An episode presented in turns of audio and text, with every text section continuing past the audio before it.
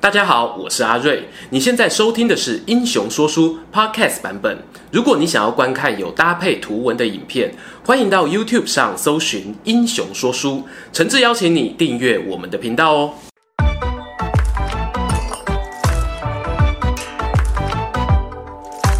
Hello，英雄说书的观众朋友，你们好，我是说书人阿瑞，替大家带来精彩的英雄故事。上一支袁崇焕宁远之战的影片过后啊，很多人在底下留言询问说：“哎，阿瑞阿瑞，你要不要讲一下袁崇焕他为什么要杀毛文龙的故事？”针对这个问题呢，我只能够说，你给我一把利一点的刀吧，因为啊，这个案子基本上呢已经是千古悬案。袁崇焕的内心世界到底怎么想的？他有没有要叛国呢？基本上无从考证哦。如果说大家想要听像《三国演义》重开机那样子的明末英雄重开机脑补系列呢，我倒是可以在未来准备看看。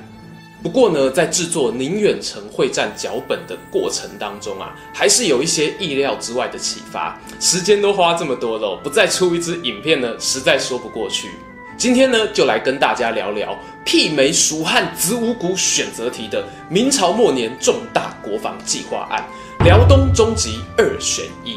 面对外敌入侵，主力部队到底是要退守山海关，还是进兵布置关宁防线？有些人呢，可能还没有看过上一集的影片哦。我这边做个简短的前情提要。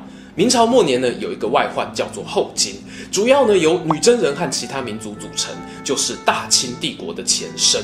他们从东北崛起哦，发达了之后呢，大本营设在沈阳。女真骑兵啊，打仗不是盖的，成军没多久就跟明朝打了起来，发现怎么打得有点顺啊？不是说大明帝国天威远震吗？还是我游戏调到简单难度了？于是呢，辽西走廊以北几乎全部都成为后金的势力范围。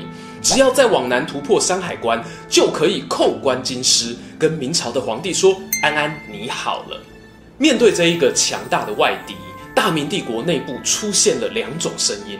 第一种叫做拉进来，把主力部队拉回到天下第一关山海关，关外呢仅部署少量兵力。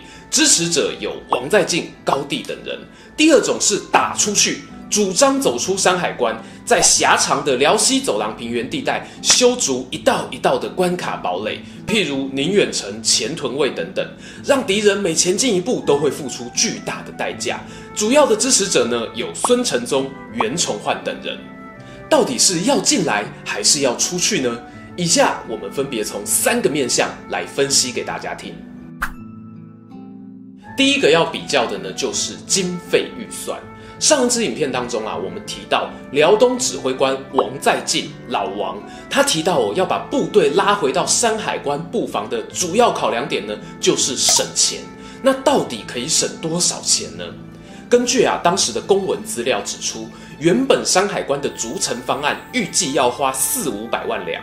不过王在晋呢，他一看到计划书哦，就发现有预算浮编的疑虑。于是呢，他就拿起笔来，东删删，西减减，竟然让他把预算瘦身到一百万两银子上下。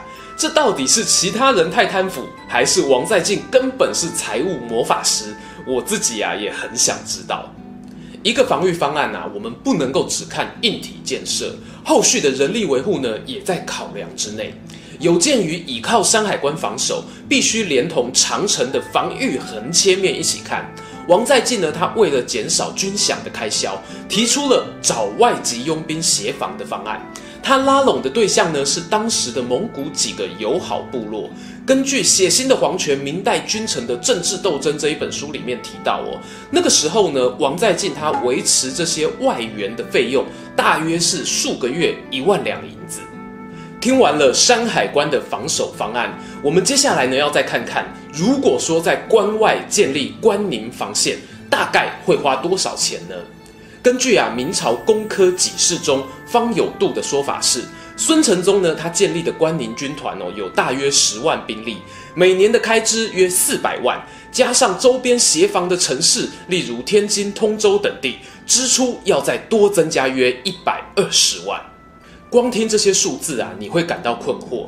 这样子的支出很多吗？我们举个例子，宁远会战还没有开打之前，也就是天启初年，当时呢，大明帝国每年的财政收入大约三百二十几万。换句话讲，照着关宁防线的计划执行下去，财政就要赤字了。大家也知道啊，后来呢，关宁防线的计划案成功过关，而国家财政吃紧的结果呢，就是必须开拓新财源，增加税收。有些人认为呢，这就是造成明末很多人民暴动反抗的原因。当然啦，一个国防计划呢，我们不会只单看预算的多寡，也要看呢，你花了钱可以达成什么样的效果。换句话讲呢，就是这笔钱会不会像是丢到水沟里？因此呢，第二点我们要谈的就是战略目的。对大明帝国来说啊，花了钱希望达到的目的呢，就是降低女真人攻打进来的几率。最理想的情况呢，当然是让这个外患彻底消失。之前影片有提到哦，王在晋呢，他想要在山海关附近的八里铺筑城，那是因为啊，这一段长城所在的地势比较高。王在晋认为啊，军事堡垒一般对城外都有居高临下的地理优势，可是呢，山海关却反其道而行，许多段的城墙啊，都修建于山坡的下方。换句话讲呢，那些长城简直就像是专门为了敌军所设计的。敌军站在城外的山丘上，就可以把城内防守的状况一览无遗哦。如果再架设几尊大炮啊，任凭你多么坚固的城墙也是挡不住的。因此啊，王在晋认为呢，如果把万里长城的城墙推到山丘的外面，就可以避免上述的问题，进而达到和山海关完美联防的效果。不过呢，这个做法其实是有风险的。最大的问题呢，就在于容错率。上一支影片的大反派高帝，他就曾经语重心长地讲过一句话：要防守一座坚固的城池，比防守绵延数十里的长城还要简单。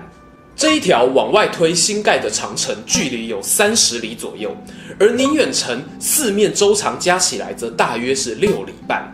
守几十里的长城机动预备队，并不会少于守一座城池。但这都还不是最麻烦的哦，最麻烦的问题是在于，当长城往外推的时候，八里铺新盖的堡垒和旧的长城关卡距离太近。如果新的堡垒不幸陷落，友军往后逃亡，敌军紧追在后，友军逃到旧关卡门口的时候，要不要开门让他们进来？一开城门呢，有很大的几率被敌人趁机抢关；如果不开城门，则有可能军心大乱，士气崩盘。针对这个问题啊，《三朝辽士实录》以及《明史》当中呢，都有记载王在晋他面对孙承宗提问时候的回答，但是呢。两本书哦，记载同一个人面对同一件事的答案却大不相同。这一点呢，在维基百科中啊整理得非常详尽。如果大家有兴趣的话呢，不妨找来研究看看。我不能够肯定的说啊，哪一本书才是绝对正确的。但是这个情况呢，它恰恰反映了八里铺逐城计划它在战略上面的高度争议性。接着呢，要来谈谈关宁防线的战略效果是什么。讲一句残忍的啦，明军和后金的对战呢，总是输多赢少。关宁防线呢，很像是安排了一道一道的关卡给敌军去推，用空间换取时间，用战略纵深呢去拖住敌人的脚步，比比看谁的资源比较厚。同样的状况啊，我们对照第二次世界大战时中国国民党处理对日抗战时候的手段，还蛮有既视感的。你说那一些边防的士兵、辽东百姓都被当成牺牲品看待，完全没有错啊。但是你如果要明朝皇帝说：“哎呀，我们以苍生为重，投降后金好了。”他肯定对你说：“为什么是我投降，不是努尔哈赤来投降呢？”因此呢，第三点我们就要来聊到统治者因素。到底明朝皇帝呢，他可以容忍敌军的进攻警报到什么程度？我们都知道啊，把军队拉进山海关防守，会让首都造成很大的压力。事实上呢，在西元一六二一年广宁之战，明军兵败的时候，熊廷弼、王化贞带着残兵败将逃入山海关。当时的状况是什么呢？朝廷人人震惊啊，甚至有人开始筹备要往南方搬家。防守山海关，挑战的其实就是皇上的心脏够不够大颗。王在晋呢，他为了加强皇上的信心，也不止一次提到哦，把辽西走廊放空呢，只是暂时等待时机，舒缓财政压力。他知道啊，不能够永远倚靠长城与关卡。有些人会说山海关难攻不落，守这里呢是万无一失。我对这个说法呢持保留态度。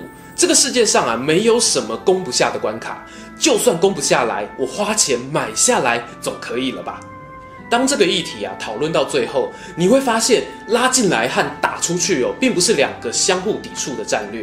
事实上呢，它更像是一种先后的关系。王在进他说啊，我想要累积力量，然后收复辽西失土。但是孙承宗和袁崇焕则说，我们现在就有力量，现在就要出兵。说书人呢，在这两集影片当中谈到的人物啊，都不是笨蛋。无论是孙承宗、袁崇焕、王在晋，甚至是被大家讨厌、认为他是演坏人的魏忠贤与高帝，都一样。我几乎敢笃定的说，以上这些人呢，他们都不想看到明朝灭亡。没错，太监魏忠贤也是一样。国家就跟一间公司一样，公司倒了，我怎么继续贪污赚钱呢？于是啊，大家就各显神通，八仙斗法，想要延续这个王朝的生命。有病就要看医生。今天大明王朝一年换三百六十五个医生，每个医生呢都觉得自己的治疗方法最对症。于是啊，病人呢把 A 医生的药吃三天，B 医生的药吃一个礼拜，最后呢又找来民间偏方当宵夜，最后病人死了。你觉得要怪谁？今天呢，王在晋的做法像是以延长生命为优先，等待更好的灵丹妙药出现。但是他真的等得到吗？还是他拼命的帮政府省钱，可是国家呢又在其他地方把银子大笔大笔的开掉？同样的，孙承宗的做法呢，则是赌一把高风险的动刀手术，赢了那是天纵英明，输了也只好勇于承担。影片的最后啊，我万分无奈地说，他们面对的大明帝国真的是一个非常难搞的病人啊。